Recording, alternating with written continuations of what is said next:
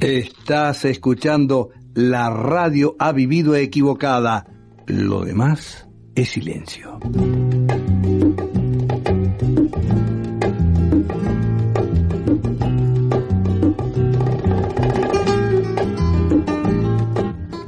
Marca editorial indeleble de todos los viernes. Columna Un Mundo en Crisis con este señor que vamos a presentar, el profesor Fabián Arari. ¿Cómo va Arari?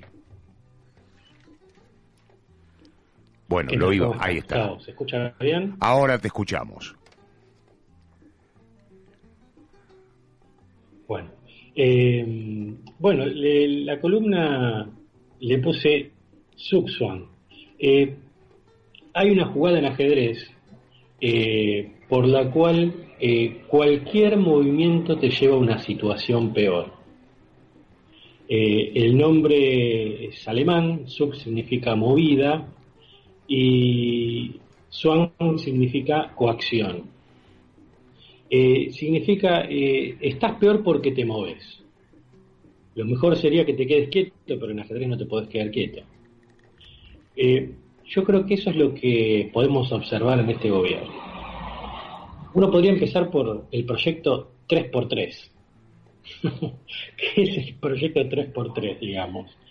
Eh, es un proyecto que tenía Alberto eh, a fin de noviembre y la idea era eh, en tres meses, es decir, los dos meses del verano, superar todos los errores que había tenido el primer año de gobierno y con esa, en esos tres meses armar toda una estructura para proyectarse hacia los próximos tres años. Estamos ya casi en marzo, pasar en esos tres meses y me parece que el resultado es evidente. Eh, cuando nosotros miramos, eh, bueno, es, muy raro, ¿no? Porque en las últimas dos columnas eh, hicimos la columna y a lo al día o a los pocos días apareció la gran noticia de la semana. La vez pasada hicimos este, la primera columna y a los días se murió Menem, en el fin de semana, si no me el, viernes pasado hicimos la columna y, a las pocas horas apareció el vacunatorio de VIP que hubiera ameritado una columna en sí mismo. Eh, sobre ese tema me parece algo muy interesante para decir. Eh, se escucha bien, ¿no? Se escucha bien. No te quiero interrumpir, Fabián, porque hay un poco de delay en el contacto. Ah. Sí, sí, sí, lo noto, lo noto. Es un problema, me parece, de la, de la conexión.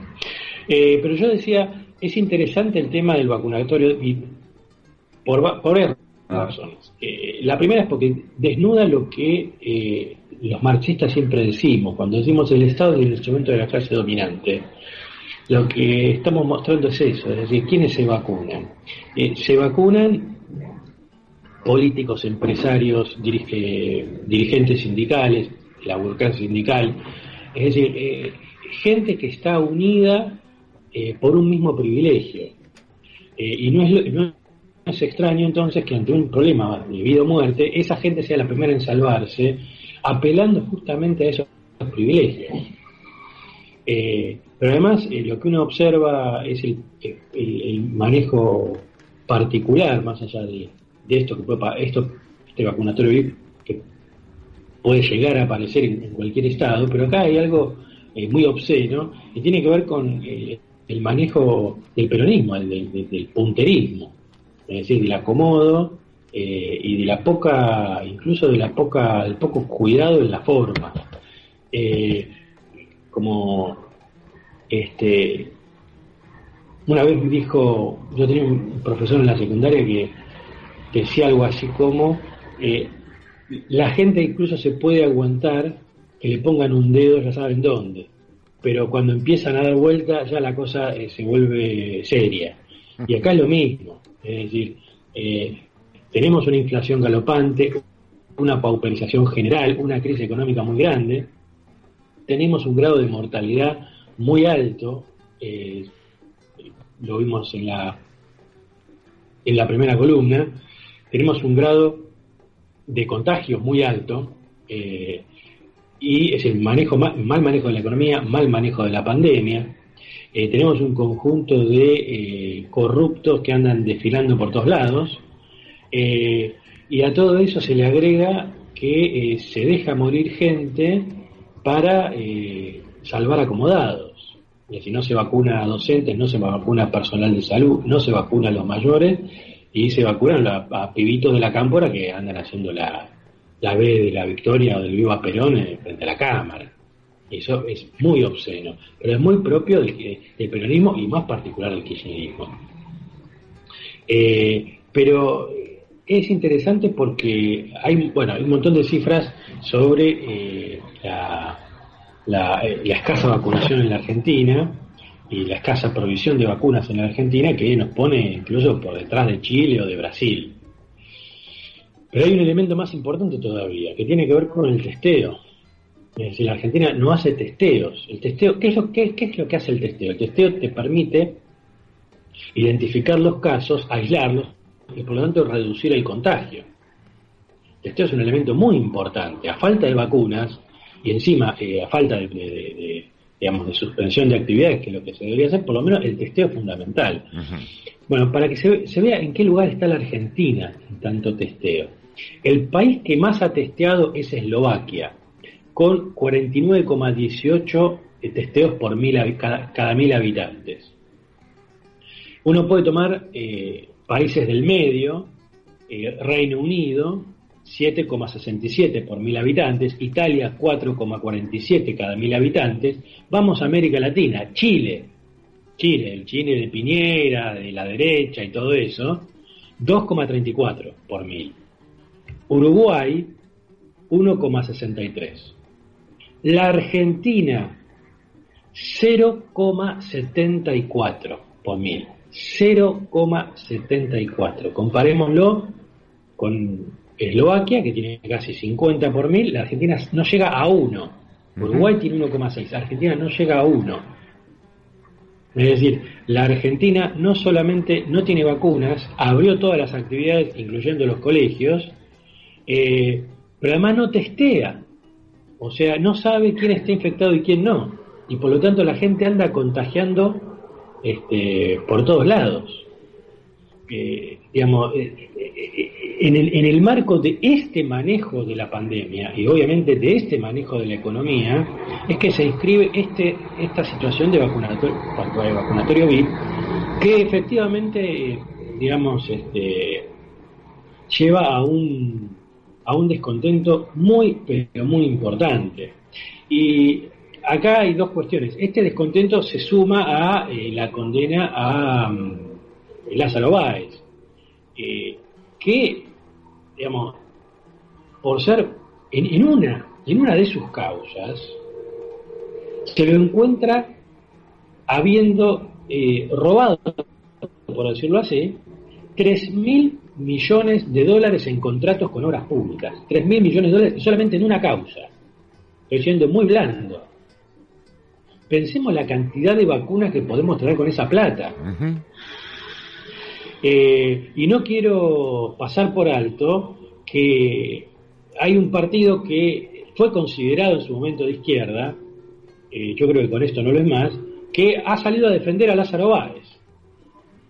Así como suena, parece una cosa completamente disparatada, pero eh, digamos, hay un partido que ha salido, es el partido de Miriam Bregman, este, Caño, que han salido a defender a Lázaro Báez. Una, realmente es una vergüenza. Uno no puede dejar de sospechar algunas cosas, pero en principio, al margen de cualquier sospecha, este, digamos, eh, es un escándalo.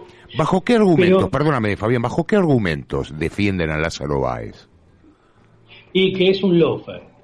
Le hicieron una cama. y que no se puede permitir que se hagan camas.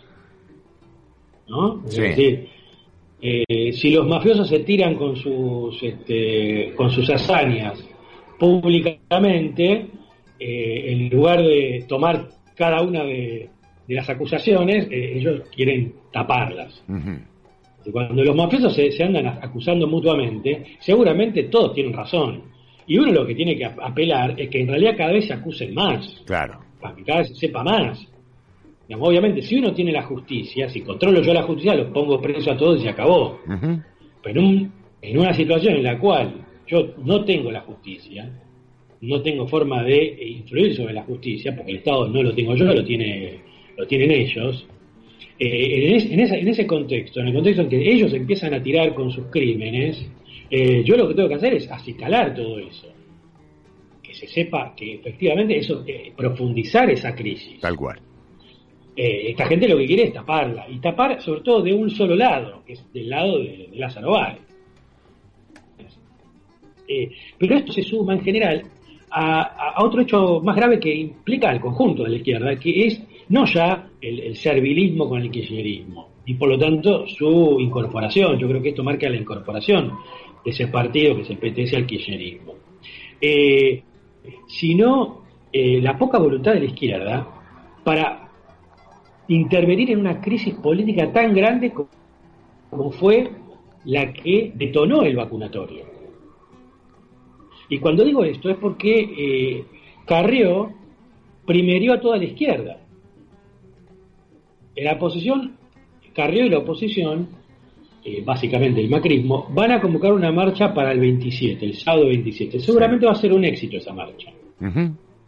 Ahora, eh, la pregunta, obviamente, eh, digamos que esa, ese descontento, lo que analiza el macrismo, es una desgracia. Ahora, la pregunta es, ¿por qué la izquierda no, no, convocó la marcha? ¿Por qué no fue la izquierda la que convocó la marcha? ¿Por qué no fue la izquierda la que hizo una, una campaña para la investigación, la denuncia y el castigo a toda esta gente que eh, fueron responsables de todo esto? Este, ese es el, el grave problema. El problema es que la izquierda no tiene vocación de poder. Se dedica siempre a cuestiones parciales, menores. Un aumento de sueldo acá, estas condiciones de trabajo allá. No hablemos de, eh, lo que hace la izquierda en educación, supongo que Romina lo habrá hablado bastante bien, no me quiero extender, pero también hay un, hay un seguidismo directamente. Pero olvidémonos de ese seguidismo, supongamos que tuviera alguna vocación de lucha. Su vocación es siempre particular, dame estos planes, eh, dame un aumento acá, eh, dame esto acá, es decir, no tiene una perspectiva general, no tiene una perspectiva política. Entonces, cuando hay un problema político general, obviamente lo canaliza la oposición. Cuando gobierna Macri, lo canaliza el kirchnerismo. Cuando gobierna el kirchnerismo, lo canaliza Macri. yo lo, que pregunto es, eh, ¿cómo hubiera explotado la izquierda? Explotado en el sentido del cual desarrollado, si hubiera llamado los que tienen capaz, grandes capacidades de movilización, a una marcha a Plaza de Mayo por el tema del vacunatorio VIP se hubiera, puesto a la izquierda en el centro eh, del debate político. Si los diputados y senadores, los, diputados y legisladores de la izquierda, eh, del FITU, ya no sé si llamarlo de izquierda, eh, hubieran pedido una interpelación a todos los ministros, hubieran hecho un escándalo terrible. No, lo hicieron. Yo quería, pero cuando yo hablo de este movimiento que siempre lo deja mal parado, es que eh, todo lo que emprende Alberto termina en crisis. El, por ejemplo, el acuerdo con el Fondo Monetario aparentemente no se va a acordar. Eso va a generar una crisis, una crisis importante. Eh, no digo que haya que acordar con el fondo, yo no acordaría, pero digo, en términos capitalistas esto se le va a disparar, porque eh, Alberto necesita la ayuda del fondo. Otra cuestión interesante, tema justicia. Eh, ¿Qué fue de la Comisión Veraldi? Nada. Eh, y para colmo, eh, todo este, este intento, el intento de ir por dos jueces, generó un efecto adverso. El efecto adverso es que se apuraron las causas por corrupción. Otro ejemplo, un micro ejemplo de esto. Cristina quiere, hay una, una orden para pasar las eh, algunas causas eh, que, tiene, que involucran a Cristina, sobre todo el espionaje ilegal de Macri, de pasarlas del juzgado de Lomas al juzgado de eh, Capital Federal, modelo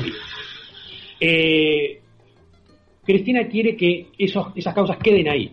Lo que pasa es que si esas causas quedan ahí, se sienta precedente para que también queden ahí las causas que involucran a Moyano, básicamente a Pablo Moyano con la barra de Independiente. Y Pablo Moyano quiere que esas causas pasen a Comodoro Pi, donde tiene sus jueces amigos. Con lo cual, incluso este intento judicial abre una grieta entre Cristina, Alberto y los Moyano. Y ya sabemos cómo terminan esas grietas. Una cuestión interesante, eh, muy importante, que tiene que ver con este escándalo de la, del vacunatorio Todo el mundo habló sobre el tema de que eh, dijo eso porque para echar a Ginés. ¿No? Sí. Es esta cosa fue porque Berbisky lo dijo, lo dijo para echar a Ginés, toda la interna. Hay algo que nadie relacionó. Nadie relacionó. Eh, por lo menos yo no, digamos, no lo, no lo he leído, ¿no?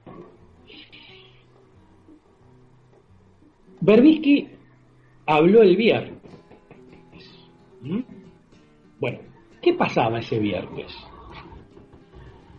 Ese mismo viernes eh, se iba a oficializar la lista de unidad para conducir al Partido Justicialista que lo tenía Alberto Fernández como candidato a presidente. Esa lista iba a ser impugnada por Alejandra Lali Minichelli, que es la apoderada de la lista de Alberto Rodríguez A, Milagro Sala, Gabriel Maroto eh, y la esposa de Julio Devido, llamada también la lista por el indulto. Eh, casualmente, en el momento en el cual eh, recordemos que aliado a esta lista está Berbisky.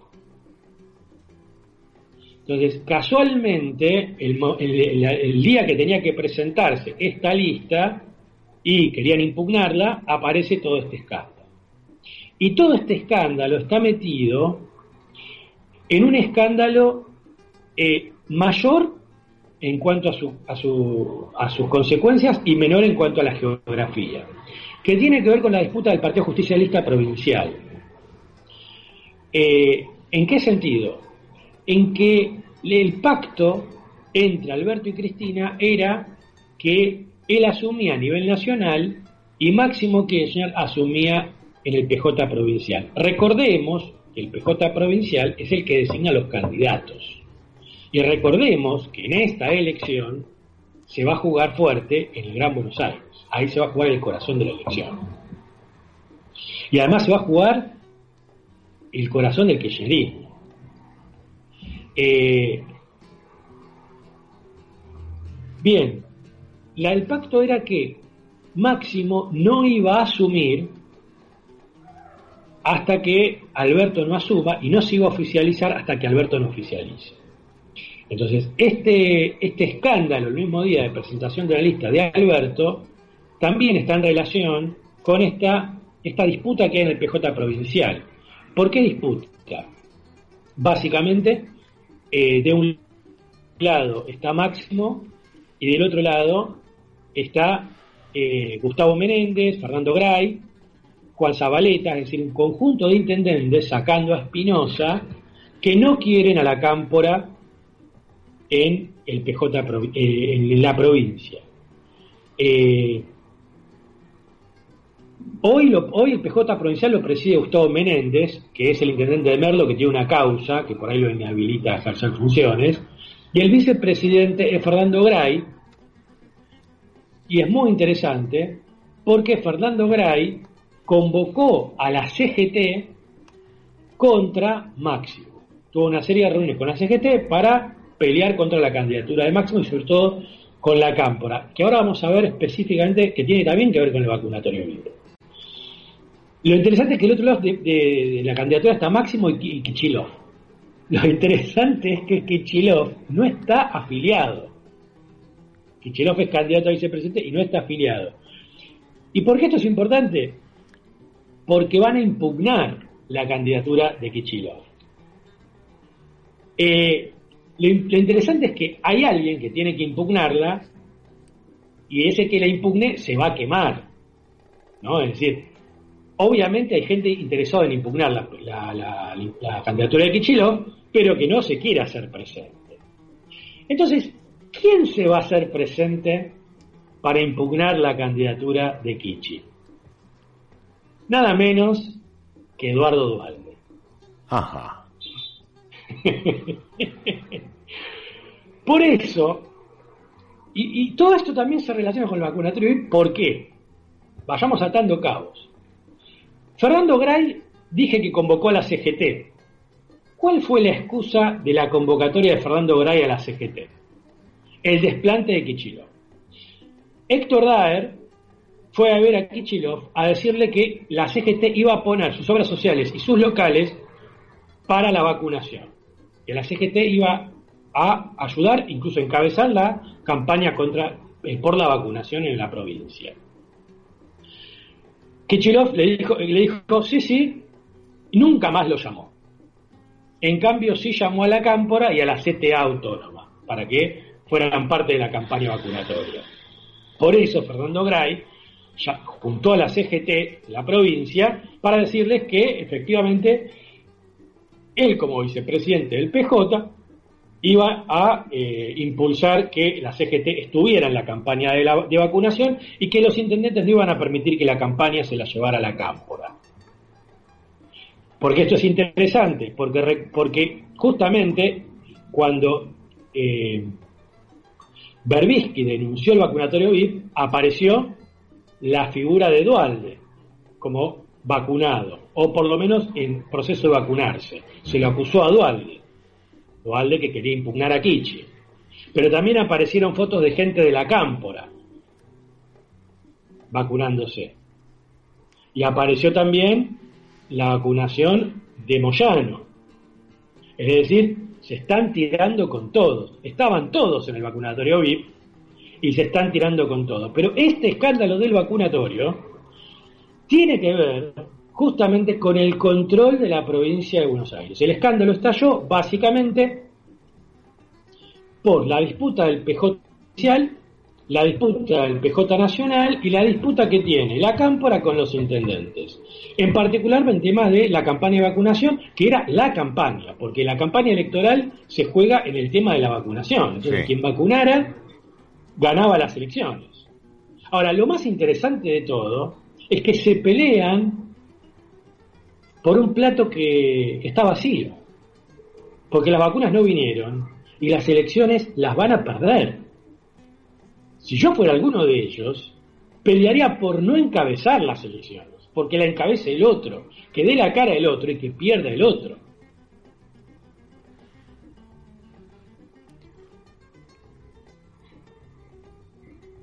Hola.